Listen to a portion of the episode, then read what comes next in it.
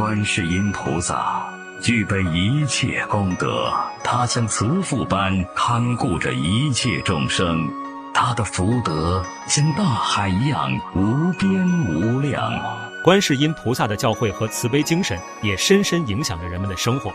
在日常生活中，人们常常向观世音菩萨祈求健康、平安和幸福，同时也常常效法他的慈悲心，帮助那些需要帮助的人们。